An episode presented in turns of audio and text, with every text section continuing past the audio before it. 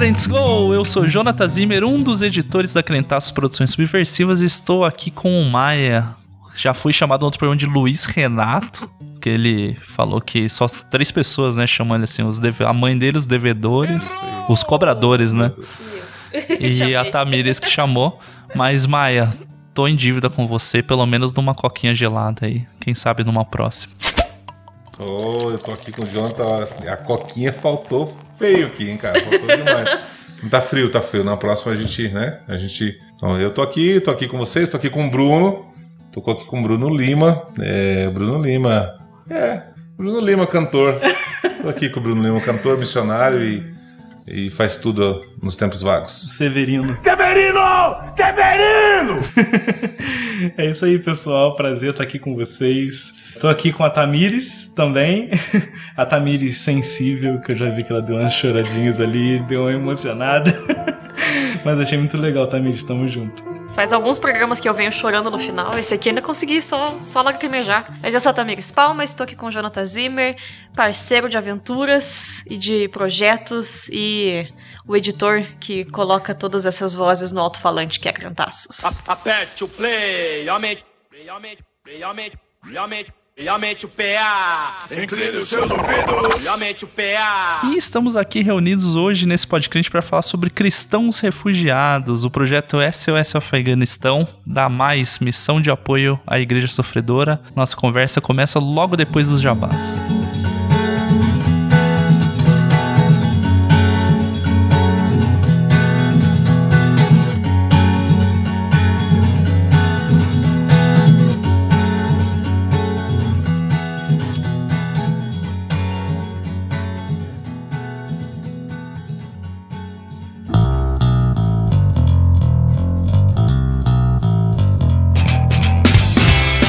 Antes de batermos um papo sobre a Mais e o seu projeto com refugiados cristãos oriundos do Afeganistão, a Tamires está me desconcentrando aqui na minha fala.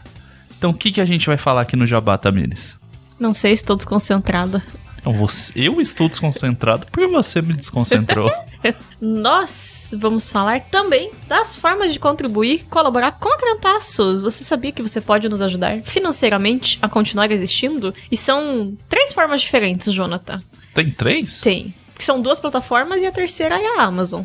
Ah, tá. Então conta aí qual que é a primeira. Nós temos o Padrim e o PicPay. Nessas plataformas você consegue colaborar com a Crantaços a partir de R$ reais mensais. E aí você faz parte do nosso grupo de conversas no WhatsApp, que às vezes se anima e daí passa a semana sem ter ninguém conversando. É Ele bom, um- é, bom isso. é um que não é tipo bom dia todo Não, dia, é links loucura. aleatórios. É de É. vez em quando res- tira o atraso, de vez em Sim. quando é calmo. Quase sempre é calmo. A partir de 10 reais por mês, você pode participar dos hangouts que a gente faz de vez em quando pra conversar. Meet, hoje não é mais hangout, né? Extinguiu-se o hangout, virou Google Meet. Ah, você pode participar dessas conversas. E nós também sorteamos livros para as pessoas que contribuem a partir de 10 reais por mês. Então, todo mês ali, na verdade, a cada... Tem, tem uma periodicidade é, tem, combi- específica. acordada entre Isso, todos. isso. Ah, a gente sorteia livros e as pessoas ficam sempre felizes, porque a gente escolhe livros muito legais pra sortear. E A outra forma é. Eu falei de duas. isso, no Padrim e no PicPay, Isso. né? Você que joga lá crentaços nessas duas plataformas, você encontra. Se você tiver com preguiçinha, tem os links no nosso site, nas nossas redes sociais, no nosso Linktree, que também tem link em todo lugar. Se não achar, manda direct messenger, direct message, manda DM que a gente responde pra você com o link, com a dúvida que você tiver, a gente te responde. E a terceira é a Amazon, certo? Isso. Expliquei. Nós que somos donos da Amazon, não. Aham, aham. É, assista a série do Senhor dos Anéis, você vai ter contribuído com a Caritas? Não? Não. Como que é, então? Mas é um preguiçoso. Vou mandar uma DM, então, pedindo pra você me explicar qual que é. Pra contribuir na Amazon, é só comprar pelo link da Cantaços, que também está em todos os lugares, como o Jonathan falou. E você não gasta mais dinheiro com isso, mas a Amazon nos dá uma contribuição, uma. Não, como que é o nome? Comissão. Uma comissão. Isso, né? Contribuição. Tal como uma vendedora da Avon. Exato, a gente da ganha Natura. comissão. A gente ganha, só que bem menos do que elas ganham. A gente ganha uma comissão da Amazon, então você também pode gastar seu dinheirinho com outras coisas pra você, mas mesmo assim ajudar a Criantaços a continuar existindo. Então é isso, vamos conversar sobre a mais.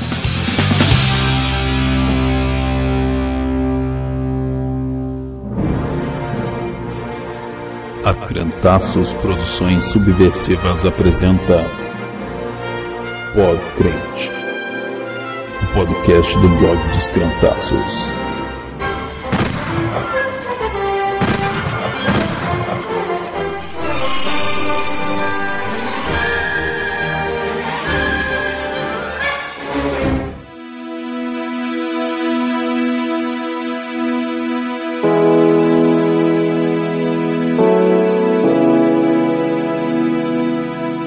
Crentaços. Pode Crente de número 115. Hoje a gente vai conversar sobre os cristãos refugiados. E hoje estamos aqui com o Maia mais uma vez da Missão Mais e com o Bruno também da Mais para conversar agora no começo um pouquinho sobre a Mais. A gente já gravou lá em 2018, março de 2018, Pode Crente 63. A gente gravou com o Maia e com o pastor Davi falando sobre a mais, mas hoje estaremos.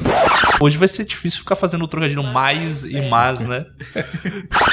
para falar sobre o projeto SOS Afeganistão, os cristãos refugiados que vieram já completando um ano, agora em agosto de 2022, desde que o regime talibã assumiu lá o vácuo de poder, depois que as tropas estadunidenses deixaram, então eles assumiram o Afeganistão e se intensificou a perseguição aos cristãos que lá moram. Então, a gente vai falar um pouquinho da mais aqui no começo, mas você que quer saber mais sobre ela, você pode ouvir o Podcast 63, que a gente conversou bastante, falou de outros projetos que já teve, contou todo o histórico, quando começou lá com o Pastor Mário.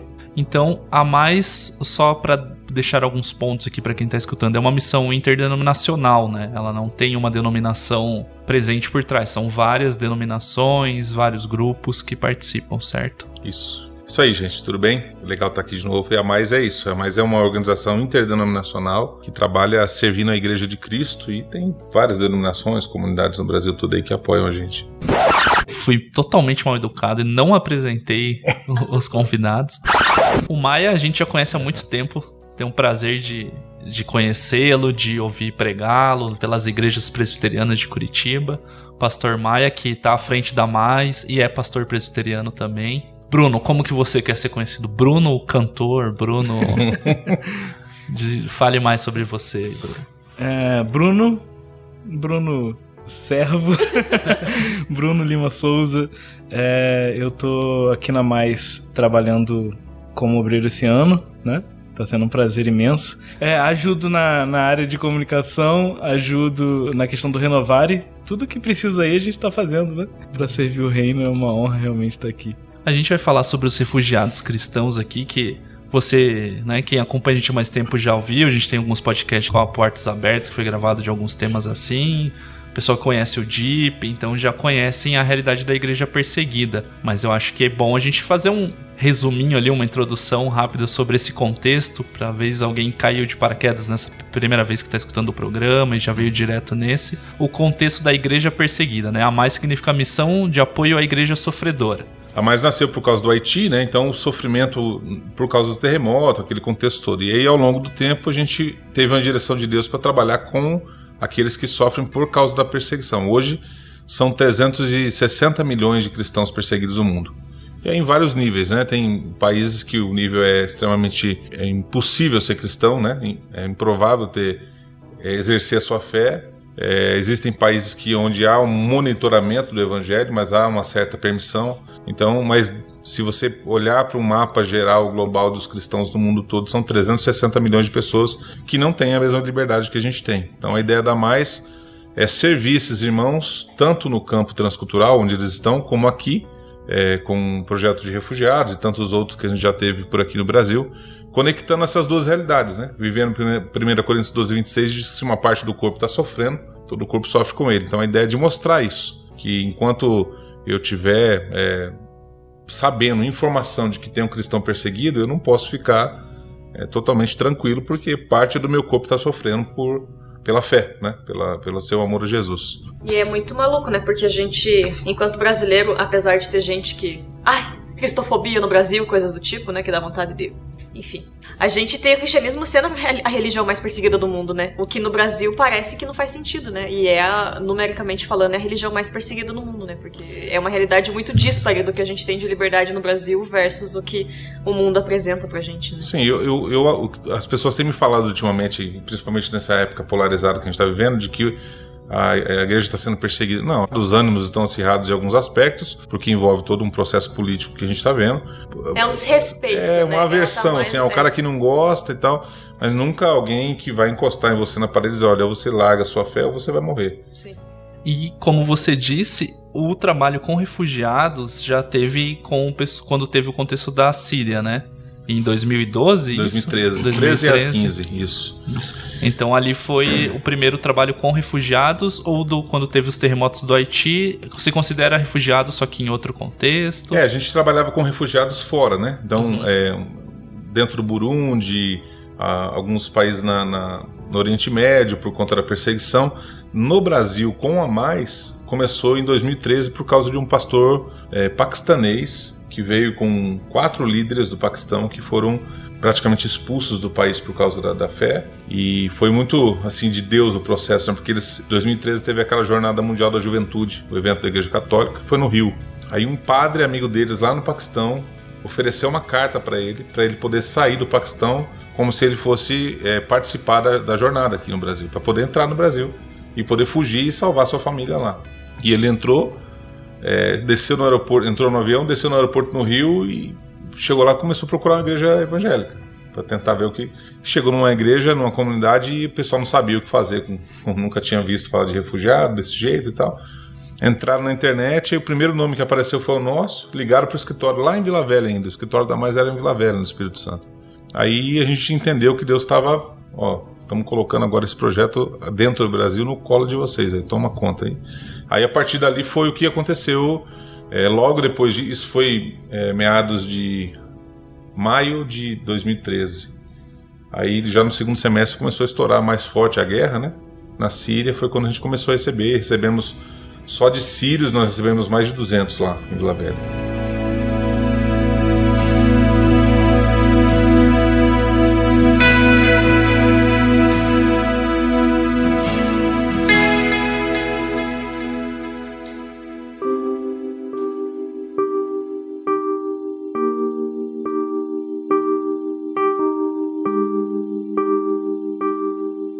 E o SOS Afeganistão, ele surgiu nesse contexto de um ano atrás, né, agosto de 2021, em virtude, como a gente comentou, do, do Talibã assumindo É o- ascensão. a reascensão dele no Afeganistão.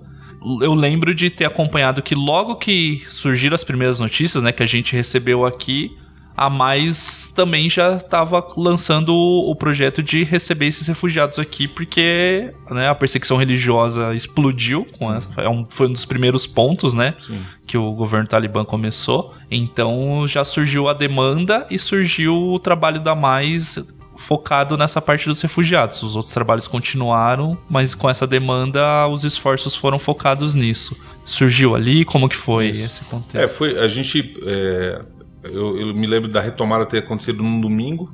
E aí começamos já a orar e tentar ver como que a gente ia reagir a essa situação, porque a gente sabia que era questão de horas de, de- notícias de cristãos sendo, sendo mortos e perseguidos.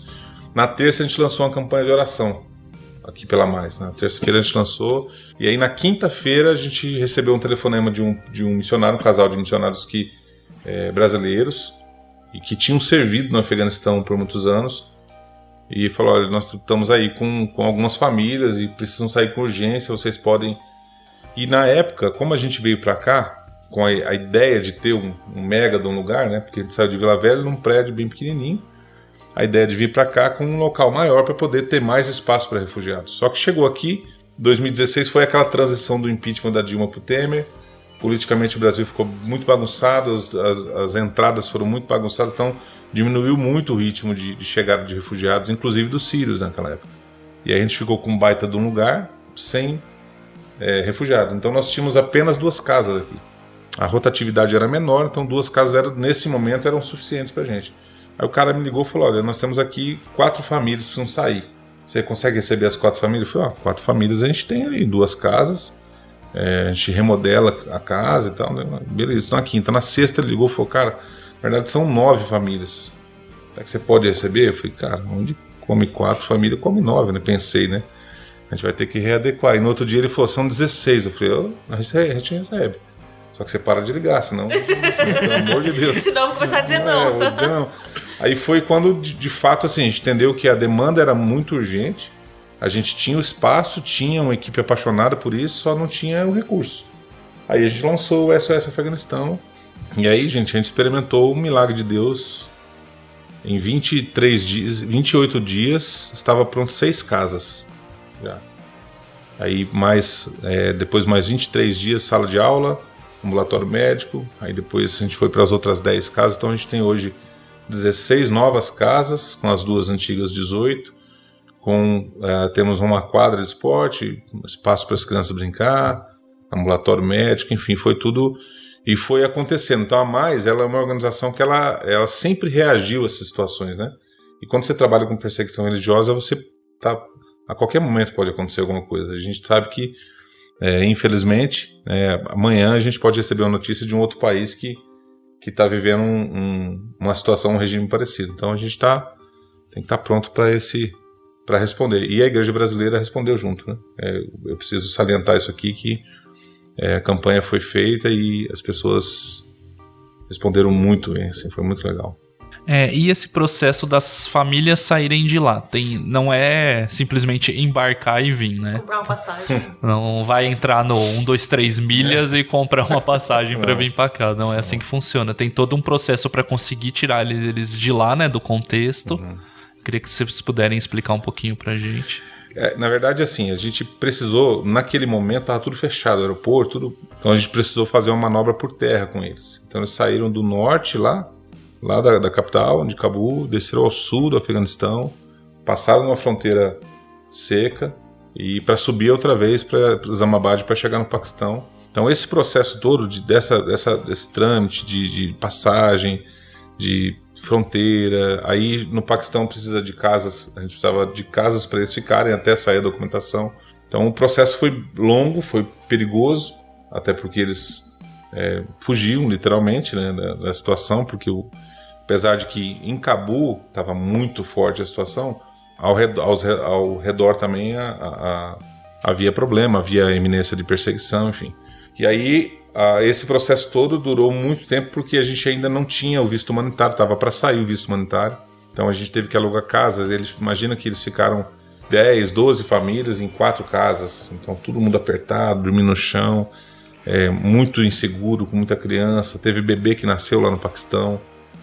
Então foi um, um processo assim muito pesado até que finalmente a gente conseguisse eh, a questão dos vistos. Então, esse grupo que veio, o primeiro grupo aqui, foi o primeiro grupo oficial que chegou com o visto de, de, de o visto humanitário que o Brasil concedeu ao Afeganistão. Uhum. Então foi um baita um presente de Deus assim, porque eles estavam nessa situação há muito tempo.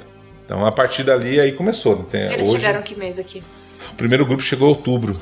O primeiro grupo começou a chegar em outubro e até finalizar a primeira leva foi início de dezembro né? Uhum. Início de dezembro a gente finalizou a primeira leva de irmãos que que estava nesse primeiro é, grupo, por assim dizer, né? Então o, o trâmite foi demorado, foi custoso demais, muito caro. É, todo, você imagina para você manter uma família dentro de um país sem, sem poder trabalhar, sem ter, é, é tudo muito caro. Então eu não, não, não me lembro certinho, mas acho que todo o processo, inclusive com as passagens, ficavam perto de 5 mil dólares por pessoa na época, né? Então é, aí chegaram em São Paulo, aí fomos buscar em São Paulo, então foi uma jornada longa. Uma jornada Sim. longa. É, e a gente tá perguntando e trazendo esse contexto para quem tá escutando conseguir entender. É, parece uma.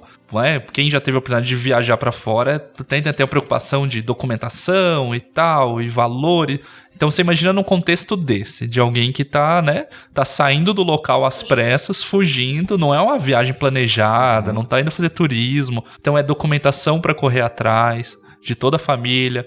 A língua é totalmente diferente, culturalmente diferente, fazendo contato com pessoas daqui que não se conhecem, então é importante, a gente gosta de, de trazer detalhado para entender mesmo a situação que realmente precisa de várias frentes e pessoas trabalhando para conseguir que isso aconteça. E agora, é, 2022, o visto humanitário ainda existe aqui? A gente tem esse com o Afeganistão? Tem funcionado assim? Existe. dessa não, de- depois que o visto foi lançado pelo governo brasileiro, ele, ele na, na verdade, nessa questão documental, a gente não pode reclamar de forma alguma que eles ajudaram muito.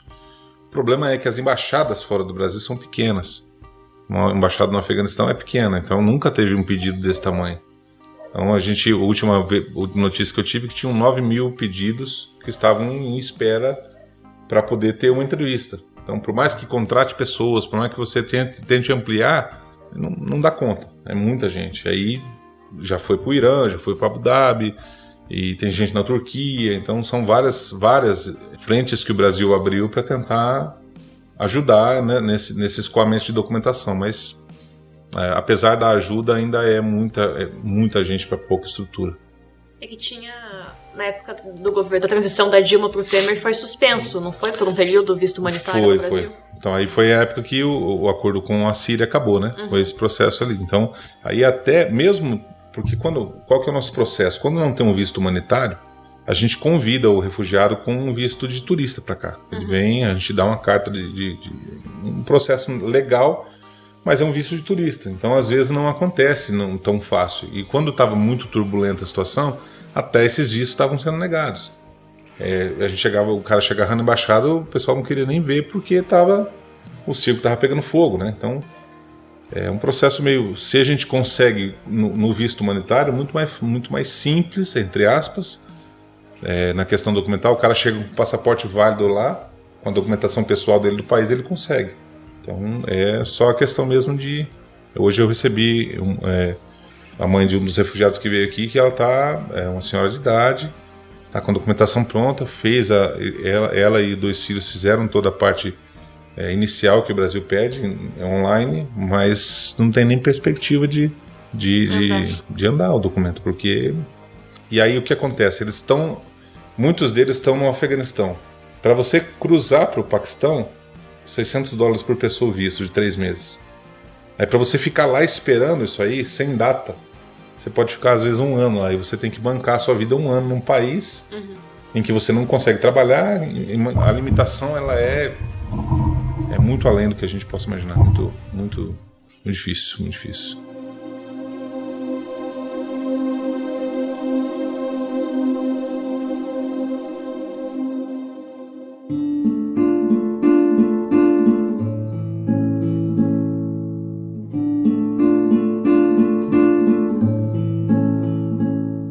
Gente não conhecia mais, né? Aí aproveitamos hoje para vir gravar presencialmente e passeamos. O Bruno fez o, o tour com a gente. E aí vocês chamam de cidade refúgio, né? O espaço que vocês construíram aqui para os refugiados e tudo mais. E quando eles chegam, vocês receberam eles em São Paulo, mas aí o que que. Como que tá estruturado isso? Vocês buscam de ônibus, trazem todos para cá, eles passam. Nesse período de pandemia, imagino que tiveram outros complicadores ainda nesse processo. Como que foi o, o chegar aqui, a cada vez que chega um grupo, como que vocês avançam para eles se estabelecerem aqui na base?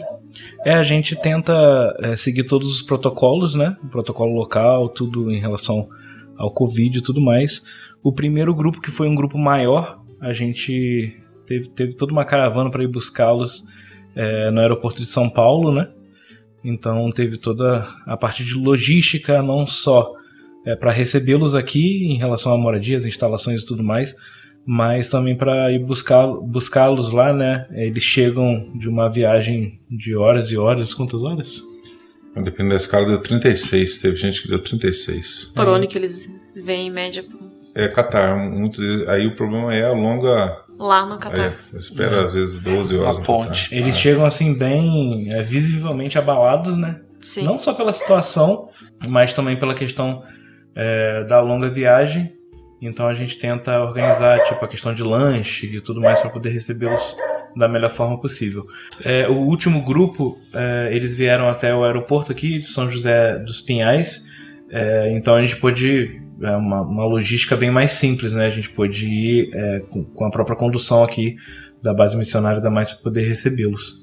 E daí eles chegando aqui, né? A Tamiris falou que a gente conheceu hoje a base aqui, da Mais, onde tem a cidade de refúgio. O Maia comentou lá no começo que foram construídas casas num tempo recorde. Existem casas para essas famílias morarem aqui. Com qual que é a estrutura que a gente tem hoje, número de casa, atual agora, nesse momento que a gente está gravando. São 18 famílias que estão aqui, isso? Esse Ou não 18 São casas? do- são 12 famílias no momento. né? Gente já teve algumas famílias, é, não sei te dizer exatamente agora quantas, mas foram. Nós recebemos cerca de 90 pessoas né, no primeiro grupo. 16 famílias do primeiro grupo. Isso aí tiveram os bebês também que nasceram, né? Os afegãos brasileiros. Braços afegãos. É, braço afegãos. Foram duas meninas que nasceram. E aí, no momento, agora nós estamos com 12 famílias, são 49 pessoas, mas estão chegando os grupos ainda, né? É, Amanhã não, sexta. Nessa sexta a gente vai receber mais 10 pessoas.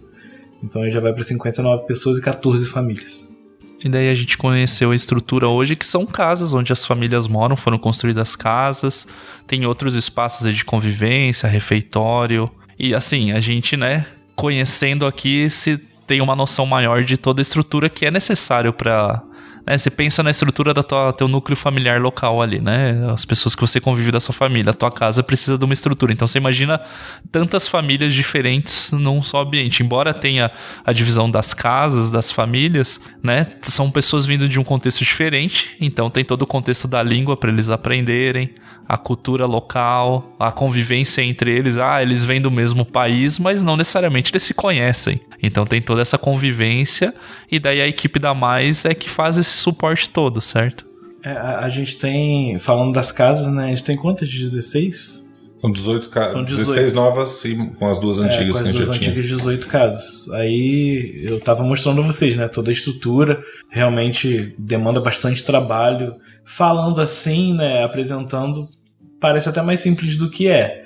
É, no dia a dia, na correria, nas necessidades. É como eu falei para vocês, né? É, uma família tem uma pequena solicitação juntando com outra família, juntando todas as famílias, o que chega pra gente é bastante coisa. Então a gente fica nessa correria. Mas eu dei aula também de português por um tempo aqui para eles e a gente sempre procura é, colocar nas atividades de aula atividades para que eles também se conheçam, para que eles também é, sejam introduzidos na cultura. Né? Tem a parte do mercado que eu falei para vocês, é, que obviamente nada é cobrado ali, mas a gente organiza tudo para poder justamente de uma forma educativa é, inseri-los conforme são as coisas da nossa sociedade, porque querendo ou não, tudo é muito diferente, né? Então, assim, a questão da fila, que eu falei para vocês, né, que a gente tenta organizá-los em fila, porque isso não faz muito. O que eles demonstram pra gente é não fazer muito parte da cultura deles. São pequenos detalhes que a gente realmente tenta educar, é, inserir na nossa cultura e trabalhar da me- melhor forma para que eles se conheçam e também é, passem por essa transição cultural, essa realidade super diferente da melhor forma possível. E essa coisa da cultura é no dia a dia que percebe, né? Que tem essas diferenças tão gritantes. Se é um negócio, tipo, eu te atendo e segue a vida, não dá tempo de perceber, né? Que talvez. O quais são os entraves da cultura brasileira que pra eles vai ficar tipo, cara, o que tá acontecendo, né? Então, até esse ponto da transição, né? Porque vocês acolhem essas pessoas, elas ficam um tempo aqui na Mais, vocês ensinam português pra elas, e aí a gente vai ter o último passo que é das igrejas Isso, ali, parceiras. parceiras Uhum. que vão adotar essas famílias, né? Mas é esse ponto de não jogar essas pessoas no mundo, tipo, e aí, vai, se vira, amigão, né? Porque não é só ter a língua, né? Tem todo o, o, o entorno cultural mesmo, né? Que deve ser muito gritante pra eles. A gente vindo pra base. A, gente, a base está em Colombo, aqui na região metropolitana de Curitiba, e é uma região de muitos morros e tem muita árvore. E aí a gente foi falando, tipo, como que deve ser pra eles chegar aqui, né? Porque o Afeganistão, beleza, tem. Eu imagino que seja uma geografia muito diversa, mas muitas áreas são semidesérticas e tudo mais. Daí, como que tem tanta árvore assim? Acho que até isso deve ser chocante pra eles, né? De pensar. E daí você falou que eles chegam de noite aqui, daí, cara, tô me mandando numa estrada que não tem luz e um monte de É, mato. noite. Deve ser muito difícil, assim, né? Essa, É, cho- esse choque. Esse choque, a gente gosta desse tempo aqui porque a gente ajuda a quebrar esse choque até chegar na igreja. É, porque, é, de fato, a comida, a, a- a forma de decorar a casa, né? Outro dia a gente entrou lá, tinha um cobertor no chão, como um tapete. É, então eles usam, eles gostam muito do chão, então uma série de coisas pequenas que pra gente é muito, mas que pra eles é rotina. Então, Sim. É- e dependendo de onde eles estiverem, vai ser um pouco complicado algumas. algum, Porque daí a igreja também não, pra não Bahia, necessariamente está é. preparada, né? Vai ficar, mas eu dei um cobertor, o cara jogou no chão, É, que absurdo, a gente fez. coisas que precisa. é, é, várias pequenas coisas, né? Da, forma de usar o banheiro, Uhum. a, a- questão do alimento. Então, eu acho que essa, essa estada aqui é, quebra um pouco esse. esse para eles, né? Eu acho que para eles é bom e para quem vai receber também. Uhum. A gente e aí você já conhece, né? Nesse tempo a gente já pode recomendar, olha, essa pessoa tem tal necessidade, eh, essa pessoa está vivendo tal momento, então quando a, a igreja recebe, porque eles já passaram esse tempo aqui, a gente consegue dar essa força, não? Eh, você precisa ter atenção nesse ponto aqui para ajudar essa família, então não é simplesmente, ó, toma aí e se vira, né? É, e a parte do, do restabelecimento com as igrejas, essas igrejas pagam o aluguel dessas famílias. Isso? Como que elas. Qual que é a função? Como que essas igrejas É, adotam a família? O compromisso que a igreja firma com a Mais, na verdade é um- uma parceria com a Mais, que dentre um a dois anos eles dão a moradia, alimentação básica, dão continuidade da aula de português, dão, é, levam as crianças para a escola, pode ser é, escola pública, não tem. É, muitos deles conseguem bolsas porque as crianças chegam nessa, nessa situa- situação de vulnerabilidade e as- os colégios se, se oferecem e tal. E emprego, pelo menos, para o chefe da família, para quem puder trabalhar na família. Para que dentro desse período de um a dois anos eles possam recomeçar a vida sem, a- é, sem o auxílio financeiro da igreja. Então, é, é um desafio grande também para a igreja, porque no- nos tempos de hoje, o custear uma família, por exemplo, a família que está chegando é, sexta-feira tem Nove nove, pessoas. uma família de nove pessoas. Então, é, é uma familhona. Você sustentar nove pessoas hoje aqui é. Sim. É, a família na cultura deles é muito grande, né? Pra gente é um absurdo, assim, mas é engraçado que eles acham, eles acham um absurdo a nossa família. Ser tão pequena. tão pequena. É, por exemplo, eu sou casado há mais de um ano. E não tem esposa, E não tenho filho pra eles, é um absurdo. Eles, Aí eles até é um falam pra mim. pecador. É, não, pra minha esposa eles falam assim: ah, eu vou orar pra que Deus dê um filho pra você. Tipo assim, porque acho que tem algum problema, né?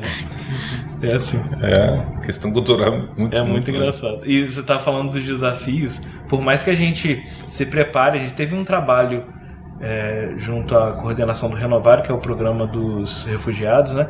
A gente teve um trabalho de pesquisa, né? De, no sentido de procurar preparação para recebê-los da melhor forma, saber o que, que pode, o que, que não pode na cultura, quais são as diferenças, quais são as necessidades. Mas, né, Maia, por mais que a gente se prepare, é só no dia a dia mesmo, na convivência, que a gente vai descobrir coisa que a gente nem imaginava, assim, que a gente nem, nem passou pela nossa cabeça, né, se atentar para aquilo, pequenos detalhes da cultura, coisas que são tão diferentes. Então, só na.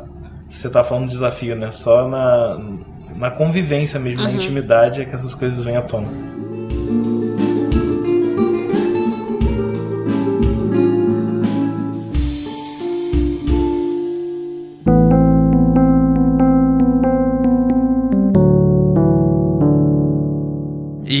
É praticamente uma mini cidade, né? Porque são várias casas e, né?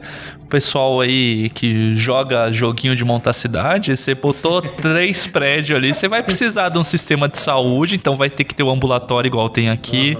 Tem que ter a escola, que daí é assim, a escola não é só para as crianças, né? É são para os adultos também aprenderem a língua. São faixas etárias diferentes, já tem bebê nascendo, até o idoso que veio também.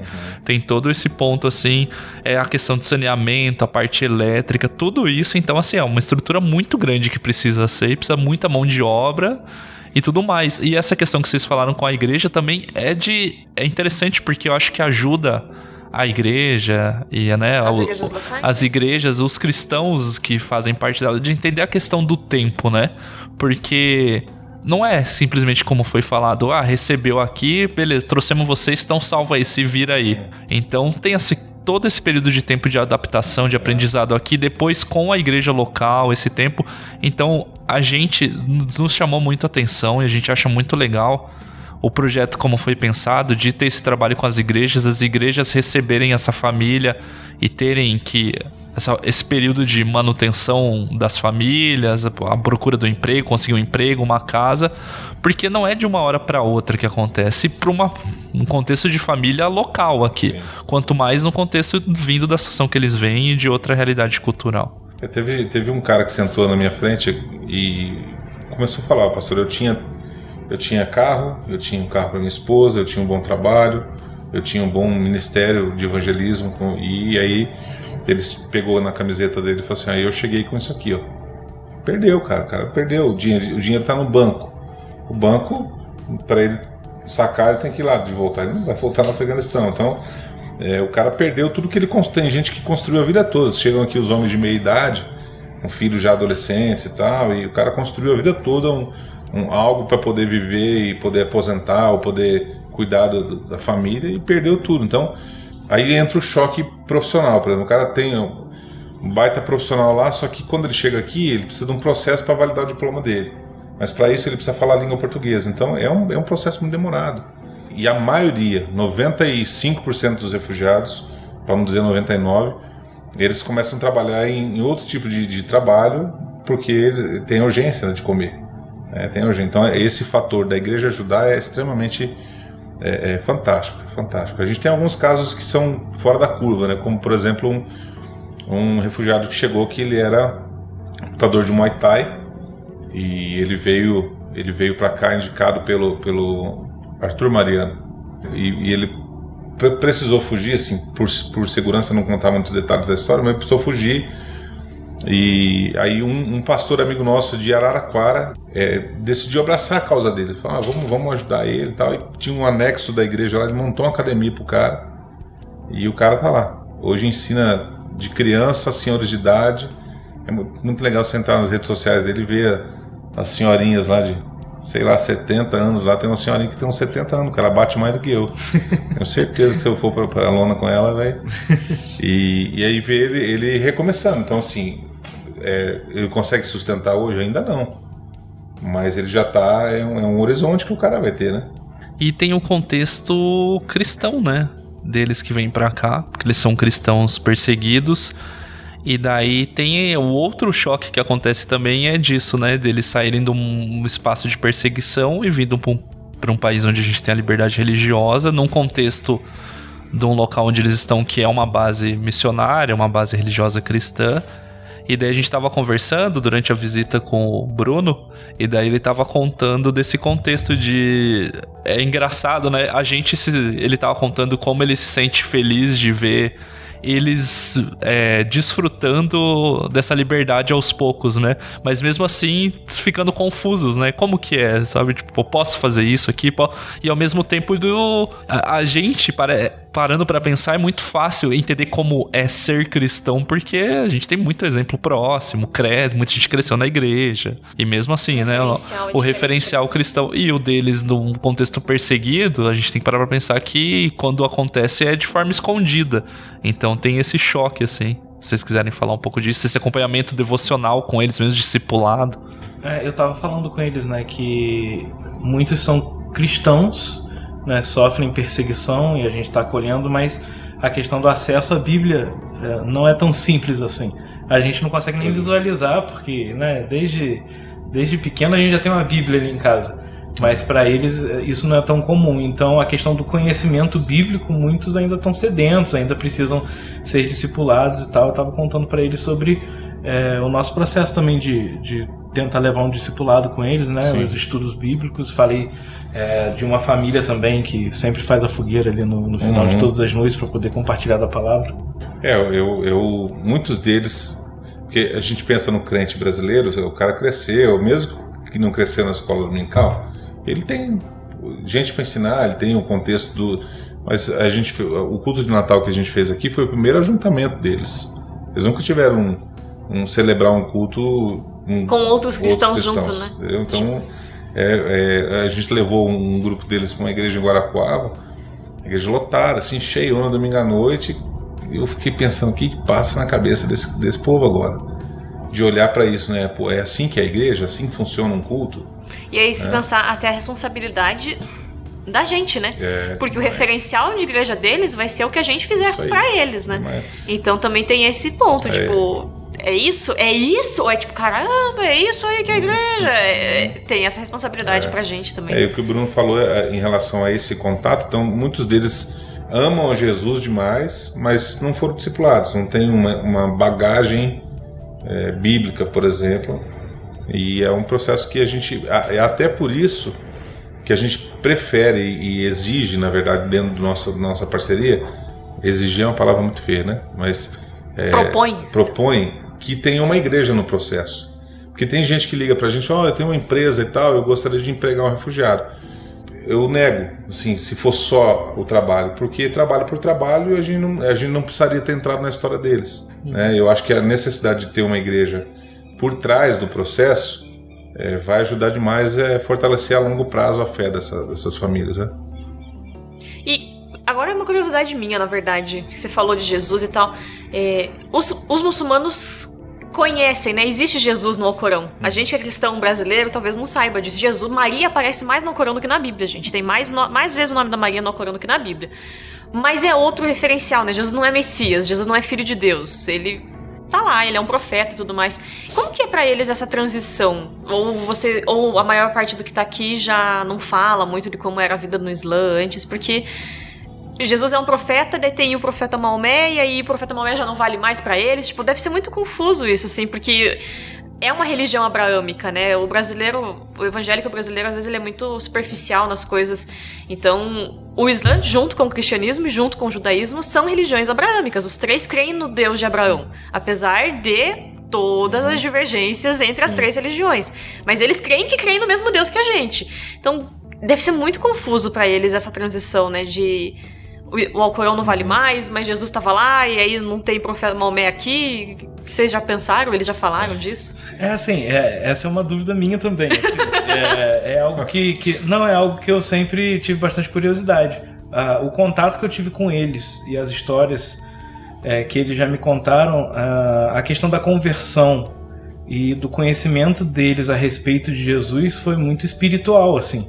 É, muitos deles. Revelações, é, né? revelações, sonhos, manifestações. Então, assim, todos os que eu tive contato e conversei, pelo menos aqui, eles são bem é, crentes mesmo na, na pessoa de Jesus como um Deus e, e me revelaram que assim, em qualquer momento que alguém chegasse falando de, de Jesus para eles como um Deus, eles se revoltariam, se rebelariam e até matariam. Falaram bem assim. É, mas por ser algo espiritual, sobrenatural, a experiência que eles tiveram, é, é aquela coisa, né? Jesus ele não precisa da gente, Sim. ele nos convida a participar por relacionamento. Mas é, acho que devido a um contexto tão complicado, por mais que existam missionários, e, e também é a partir de missionários, né? É, são, são missionários que chegaram a eles não diretamente, porque se chegassem diretamente revelando Jesus como um Deus, é, eles se rebelariam, mas foi através de missionários que eles foram tendo conhecimento, foram tendo contato com a palavra de Deus e daí tiveram também é, experiências sobrenaturais e não resta dúvida de que Jesus é Deus. Então, assim, é muito legal porque quando a gente conversa com eles, eles expressam uma paixão e um respeito por Jesus como Deus que inspira a gente, sabe? Então, são, são momentos em que a gente aprende também. Tem, tem um negócio muito especial que, é, por exemplo, tem um, um dos senhores aqui, que é o, o líder da família, e ele se converteu num sonho. E aí o cara se convertendo num sonho, o cara que é o líder da família, ele vai levar a família para Cristo. né? Então tem um processo muito é, patriarcal nesse, nesse, nessa cultura. Né? Em algumas etnias dentro do Afeganistão ainda mais forte. Tem culturas mesmo que é patriarcal ao- pé da letra, sabe? É, e aí essa, essa, essa conversão, esse milagre, esse jeito que Deus faz, vai alcançando a casa, as famílias grandes, vai alcançando núcleos familiares, né? A gente recebeu aqui um, três jovens que os pais não eram cristãos. Eles eram, mas os pais não, os pais muçulmanos. E a gente, é, mesmo assim, recebeu, porque não ia quebrar o núcleo familiar por causa da, da religião, né? Aí foi muito legal, assim, porque ele era um cara simpático, um senhorzinho, assim, é, ganhou a gente na primeira semana, assim, já todo mundo apaixonou nele. E ele pediu uma Bíblia para ler. Quero ler uma Bíblia, eu quero ler. E aí eu, eu me lembro que no, no culto de Natal, ele não falava, ele não fala inglês, ele chamou um tradutor e falou, olha, é, tudo que eu tô lendo, pediu para falar para mim, tudo que eu tô lendo nesse livro que você me deu, eu tô vendo acontecer aqui na vida de vocês. Então, é, o que, que Deus faz, né? O jeito que Deus se revela. Deus revela numa situação como essa, onde chega um muçulmano aqui que vê que tão, são os cristãos que estão ajudando, cara, aí alguma coisa vai fomentar na cabeça desse homem, né? E, eu, eu, e aí a gente acredita que Deus vai. O, o famoso tapeceiro, que às vezes a gente não entende, do outro lado a história vai ficar linda. E eu tava falando pra vocês a honra que é isso, né? Que é. É, o- é tudo que a gente precisa, assim. É, nosso trabalho voluntário aqui de estar se dedicando na obra, de estar servindo os irmãos, quando a gente ouve que eles estão vendo a Bíblia nas nossas ações, o que, que a gente precisa mais?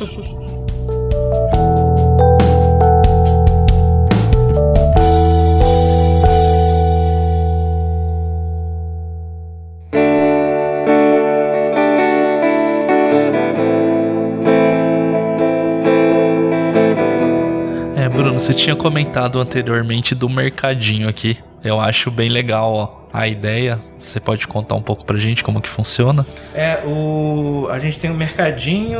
Eu costumo falar que é um mercadinho barra boutique, né? Que é a minha esposa e a esposa do Maia, que são responsáveis. E ali a gente coloca. a- gente faz a triagem das doações, a gente organiza tudo ali. A questão das vestimentas, né? Roupa, sapato, acessórios, a gente coloca como se fosse uma boutique mesmo. E a questão do. Da alimentação, né? Do, de- Os mantimentos. dos mantimentos, a gente também coloca como se fosse um mercadinho. Aí é o que eu falei, né? Obviamente nada, nada é cobrado, isso não existe um preço. A gente está apoiando e oferecendo isso para eles, é, mas é mais pelo sentido educacional mesmo, para que eles aprendam como que é, é, quando eles já estiverem na igreja parceira, quando eles já estiverem conseguindo a sua independência, conseguirem ir nos lugares e no, no mercado e, e escolher o que, que eles precisam, quantidade por família. É, eu falo assim porque a gente não tem muita noção, ah, Bruno, mas é assim lá, eles têm isso, mas realmente existem muitos detalhes que são diferentes. E coisa que pra gente é óbvio, pra- pra eles a gente vê que, que eles têm. que eles realmente precisam aprender alguma coisa, ou tem algum detalhe ali no, no meio do caminho que é diferente. Então, é questão de quantidade por família, questão de quem que vai ver o que, né? É, a gente tem muito aquela coisa de ah, o homem normalmente é, tem algumas funções, as mulheres têm outras, mas para eles é diferente. Então, assim, são pequenos detalhes que nesse processo a gente consegue com muito amor passar para eles e introduzi-los melhor à nossa realidade, que eles vão passar a viver querendo ou não, né? Eles estão aqui com a gente. É, e eu achei muito legal. Eu vi o vídeo quando a esposa do Maia fez, porque daí a ideia de eles terem autonomia, né? Não é tipo, Sim. ah, eu te dou a cesta básica aqui, você tem que se contentar com isso daqui. E aí, às vezes, vai ter uma farinha de milho que eles estão, tipo, cara, não gostei. Mas eu não se eu falar que não, fica meio chato, É. né? Então vocês dão essa Sim. autonomia para que eles possam escolher os ingredientes, os produtos que eles querem comprar. E até, sei lá, às vezes lá eles compravam a granel, e aí aqui eles vão ter que aprender que é o pacotinho fechado, né? E são coisas que realmente é na vivência, no detalhe, que eles vão aprender a- como Uhum. administrar. E os ingredientes brasileiros, né? Porque eles podem cozinhar, e eu imagino que vocês tenham dado um jeito de achar temperos árabes e passado em tudo que é empório da cidade pra achar esse tipo de tempero aqui, né? Mas, querendo ou não, eles têm que aprender de novo a cozinhar com outras coisas, né? Com, com frutas, com legumes Uhum. que talvez eles nunca viram, com verdura e É coisas que coisa lá diferente. É. Tâmara, uma fruta que é muito barata no Oriente Médio. e Aqui no Brasil é caríssimo de achar. E aí vai ter outra fruta que aqui eles vão conhecer e que lá eles talvez nunca tinham visto, né? Então também tem essa questão de dar uma independência e uma autonomia pra eles através do, do treino, né? E, e quebrar isso antes de chegar na igreja ajuda demais, né? Sim, porque daí evi- não é que evita, mas minimiza o, o próprio estresse que a igreja pode ter com Sim, eles, né? O sim. preconceito que a igreja pode ter com eles, né? Facilita para todo mundo. E é uma forma também da gente é, introduzi-los às coisas que infelizmente eles vão ter que mudar, porque tem coisa que realmente a gente não tem, a gente já procurou, mas não existe. E também da gente se adequar também, porque não é, tam- também não é uma coisa dura, aqui é Brasil, aqui é assim. vai- É arroz, feijão É. e. A gente também tenta se adequar, então tem coisa que a gente sabe que não adianta prover, comprar, porque vai ficar estocado. porque que eles não gostam? Querem, Que eles que eles não querem? devolvem. Acho que o que eu já vi eles devolvendo é o- é o feijão, rolou. aquele feijão mais clarinho, Feijão, né? cario, é o cario- carioquinho, né? Carioquinho. Ele não. não- É, normalmente eles ele- devolvem. carne eles comem, mas não sabe que eles não comem carne assim igual o brasileiro. É, bom, tá bom pra eles isso, né? Vai, É, vai, isso economiza. Nesse momento. vai ajudar. É, eles comem normalmente frango, Frango eles gostam muito. mas aí carne eles não. Carne curtem muito porco, não mesmo. É, é. que daí veio do cultural e ficou, né? Fica na dieta. Aí, é, não comem muita carne. A- Aham. Até o que eles comem é muito pouco. Aí é mais vege- vegetais, eh, le- legumes, verduras. Uhum. Isso eles comem São mais bastante. saudáveis que a gente. E eles têm. é, não, mas assim, ele- ele- são, são- eles têm esse hábito de legumes e verduras, mas ao mesmo tempo é o que eu falei pra vocês, é tudo O frito. preparo, né? É. É, É. tudo frito, gente. Óleo O- puro. É, o arroz é frito. Então, tipo assim, é uma delícia a comida deles, porque. Né, Porque fritura é gostoso. é porque fritura é uma maravilha, eu mas. não julgo. Eu- Assim, aí eles fazem, por exemplo, eles pegam esses legumes frito, arroz frito, carne frito. Então é tudo assim, é uma delícia, mas assim, tem muito gasto de Muito óleo. colesterol. E, e- e isso foi um desafio pra gente, o gasto de óleo, a quantidade de óleo. É. E eu, agora eu acho até que deu uma, baixada do preço no mercado. É, não, e tá parar pra pensar, né? Todo esse. em um ano aí que vocês tiveram que ir aprendendo pra onde que vai, né? Que Sei lá, primeiro mês veio um boi inteiro e um- uma garrafa de óleo, sabe? E redirecionando pra. Adaptação, né? É pra É, isso. e é o que eu falei com vocês, tipo, apresentando o projeto assim, é tudo muito romântico. Mas tem as demandas internas quando o bicho pega, né? Então, tipo assim, qualquer ajuda é válida, porque tem esses gastos, por exemplo, que ninguém para pra pensar, né? Tipo gás, óleo, essas coisas que estão com preço elevado no mercado que a gente tem uma demanda enorme que a gente tem que prover. Combustível. Combustível, nossa. Tem os deslocamentos, né? E tudo mais, coisa, o transporte. Mas Deus tem, tem ajudado. E a equipe que tá trabalhando, é, assistindo eles, que também tem os seus gastos, querendo ou não, e precisa ser mantida. Uma pergunta minha é qual que é a média do período de tempo que eles permanecem aqui na mais antes de irem para as igrejas, da chegada até essa É, a mudança? média, a- a- o ideal, né, que a gente trabalha é entre dois e três meses. Uhum. Esse primeiro grupo chegou e ficou muito tempo por conta de toda essa, essa adaptação, mas a média é dois a três meses a gente já quer que eles. É, porque já deu tempo do documento, já deu tempo de dar essa introdução da aula de português, né, a vivência deles aqui. Então, acho que é um período que dá para eles assentarem, inclusive é, emocionalmente, né? É, Muitos deles chegam aqui e quando baixa a adrenalina do processo, aí começam a aparecer algumas doenças e, e tal, mas é- esse tempo de dois, três meses é um tempo bacana. É, e aproveitando esse gancho que você citou da saúde, e tem toda essa integração também com o poder governamental, né? Município, Sim, poder sim. público, Estado. Então a gente estava conversando antes, quando a gente conheceu o ambulatório ali onde é feito o atendimento. Tem que ter todo esse contato com a prefeitura da cidade onde está aqui, para eles poderem vir, fazer cadastro no sistema de saúde, aplicação de vacina e tudo mais. É, É, demanda de outros profissionais também, né? Para fazer atendimento, atendimento odontológico, Uhum. tudo isso. Esse grupo que chega na sexta, no- na segunda-feira já tem o, o- o carro da Secretaria de Saúde tá aqui. Que aí eles fazem o teste mais uma vez, Covid. É, ali no tudo ainda tem o Covid, né? Teve um problema é, no início, porque o Afeganistão é um dos países, poucos países no mundo que não erradicou Polio, sabe? Polio. a polio. E aí foi uma preocupação gigantesca. Então a gente fez várias reuniões aqui, o pessoal do- da Secretaria de Saúde, do Estado vieram aqui e tal. Aí firmamos uma parceria bem legal, então eles chegam aqui, as primeiras coisas já são feitas de, de- de questão de saúde. A gente tem parceria com o tal do Mackenzie também, que é muito. Sempre foi muito. Quando há uma necessidade mais urgente ou, ou até um pouquinho mais sério, um caso mais sério, né? Temos um irmão que chegou aqui e a gente descobriu leucemia. Então ele está tratando lá desde o início no Mackenzie, está sendo muito bem tratado.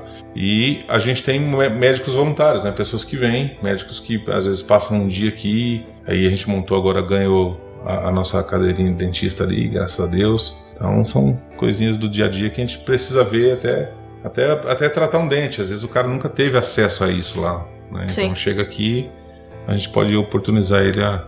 É, a medicina lá, dizem eles mesmos, que é muito diferente, né? Uhum. Aí esse, esse irmão, inclusive, que a gente descobriu o caso de leucemia e que a gente tem tratado junto com ele, é, ele veio com um diagnóstico de, de algum problema no coração, Uhum. né? Ele fez uma cirurgia no coração É. e. E não, detectaram descobriram. a É, aí falaram. Tinha alguma coisa relacionada a dengue, né? É, Falaram que era dengue. Porque tem o problema das plaquetas lá, parece Aham. que tem uma relação, né? Mas ele veio com esse diagnóstico. Aí chegou aqui, a gente foi verificar e passou direto pro, pro caso de leucemia. Não foi nem cogitada a questão do coração. Então. Uhum. É difícil, né? E aí só que nós sempre defendemos o SUS, tá aí, né? Se não Uhum. tivesse SUS, claro que a gente tem todas as dificuldades, mas é um sistema que atende, inclusive, pessoas que estão vindo de outros Sim, países sim, e precisam, né? Então a gente também tem que valorizar a, a estrutura que o país tem e, e claro que precisa melhorar e podia ser muito mais rápido, mas a Total. gente tem uma coisa que se não fosse isso também, quanta gente, não É. só os refugiados, né? A gente Sim. tem pessoas aqui no nosso entorno que não teriam acesso à saúde de maneira nenhuma se não fosse o SUS. As né? crianças que nasceram aqui, todo o pré-natal, todo o processo foi tudo tão. e tudo SUS. O pessoal tratava eles muito bem, então tem, como você disse, tem muita coisa a melhorar, mas a gente não pode, dentro do, do nosso processo aqui, a gente não pode reclamar de jeito nenhum que eles são, são muito. são, são bênção. Acho que é. Vamos deixar uma palavra gospel, né? São bênção.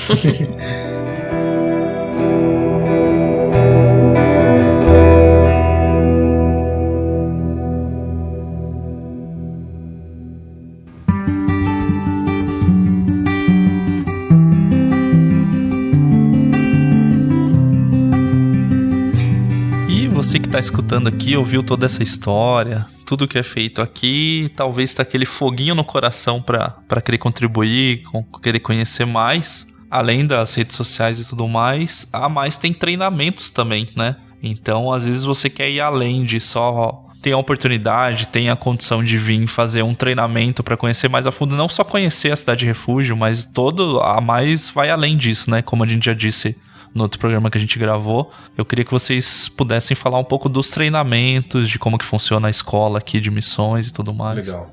A gente tem uma escola de missões de um ano aqui, que ela de feve- fe- fevereiro a dezembro, que é uma turma integral que a gente é bem intenso assim a questão. Bruno se formou nela. É bem intenso a questão do estudo missiológico. Tem matérias é, teológicas, mas a, a missiologia ela é bem aplicada para que é, a gente possa treinar mesmo o cara a ponto de que ele saia daqui e esteja pronto para algum projeto missionário, alguma empreitada missionária. A gente tem cursos curtos né, que a gente faz online. É, a gente tem a gente fez até pouco tempo atrás o imersão online, que era só uma semana. Esse ano a gente fez um presencial, então a gente fez uma, uma imersão missionária aqui.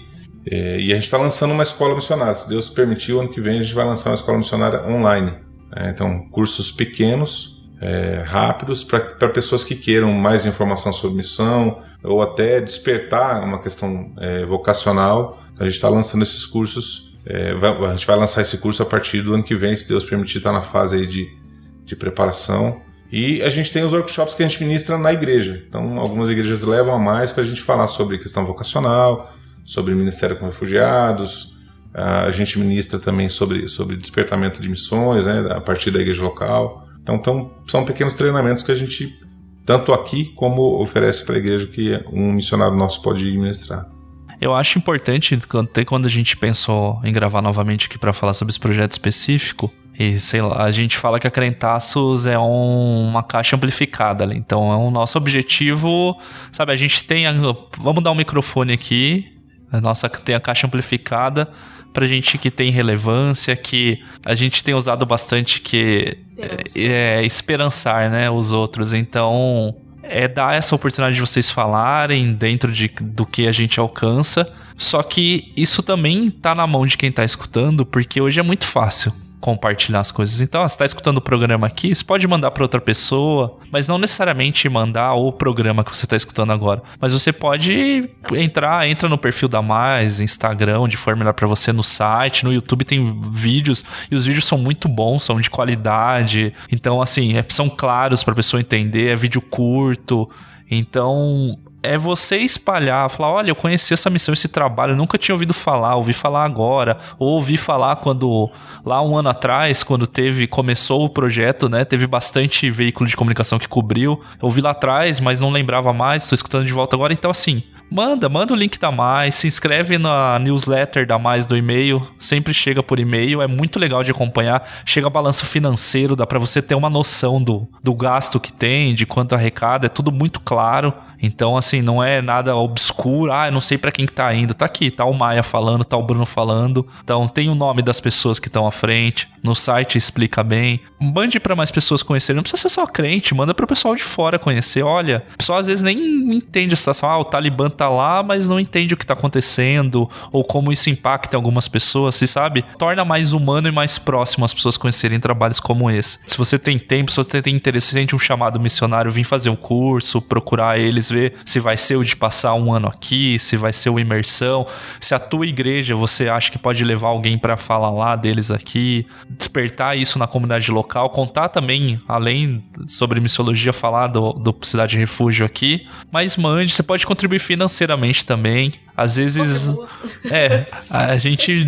Assim, é, eu já vi o Maia falando sobre isso em várias outras oportunidades. Ah, mas eu queria dar comida, não sei o que, mas você tá a bilhares de quilômetros da gente aqui, sabe? Não vale a pena a logística disso, entendeu? Então, né, hoje, quando começou atrás, agora tem o Pix, é mais fácil ainda de fazer. Você nem E com demanda. dinheiro, querendo ou não, eles sabem qual é a demanda da missão, então eles vão gastar no que sabe? precisa. A né? gente tem que. A gente bate aqui na crentagem, a gente vencer essas barreiras que a gente tem de achar, tipo, eu vou escolher o que vou dar, sabe? Pega o exemplo do mercadinho ali, sabe? Não é. Vocês vão comer isso porque vocês que precisam, a gente tá dando isso e tem que ser isso pra comer. Não é isso. Missão integral não é isso, né, Jesus? É, a gente fala de missão integral, que fala da integralidade, a gente tá trazendo um projeto que trabalha na integralidade, sabe? É em todos os momentos, o dia todo ali, trabalhando com esse pessoal em todos os momentos deles. Então, assim, se você tem oportunidade, tem como, pensa. Se você não tem agora, pensa pra frente, sabe? Põe num planejamento de contribuir financeiramente com a mais, porque, como a gente já disse, é transparente, é, você vê pra onde tá indo o trabalho. E é um projeto que já fazem muitas coisas, mas tem outras necessidades, as necessidades são constantes. Ah, não foi que se construiu a cidade aqui, refúgio, e beleza, é isso. Não, é que nem a tua casa, é todo mês e é- são várias casas, né? Então você imagina. Né? São novas famílias vindo, são novas realidades, novas demandas que vão surgir. Então é necessário isso. Então conheça o trabalho, Pode ser uma oferta missionária da igreja mensal, igual tem de outros missionários, mais pode passar a ser isso também, de conhecer o projeto. Tenho certeza que eles vão, ah, você quer um material que ajude a divulgar mais, vai entrar em contato, eles vão mandar. Então pense com carinho, escuta o programa, passa para outras pessoas o programa, passa os perfis da mais.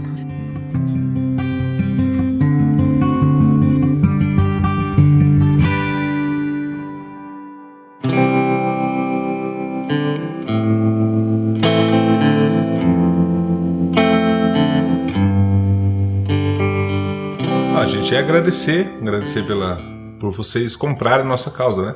Quando você dá é, visibilidade né, dentro daquilo que você faz e para alguém, é porque você está confiando nessa pessoa. Então a gente agradece pela confiança de vocês, pelo apoio e espera que é, mais e mais pessoas possam multiplicar é, esse, esse episódio e, e escutar e quem sabe se apaixonar pela causa da igreja sofredora. A gente precisa de gente apaixonada, né? Eu tenho dito que o, a, a, o pilar da mobilização da, da Mais é a paixão, né? Apaixonar por Jesus, apaixonar pelo reino, pela causa dele.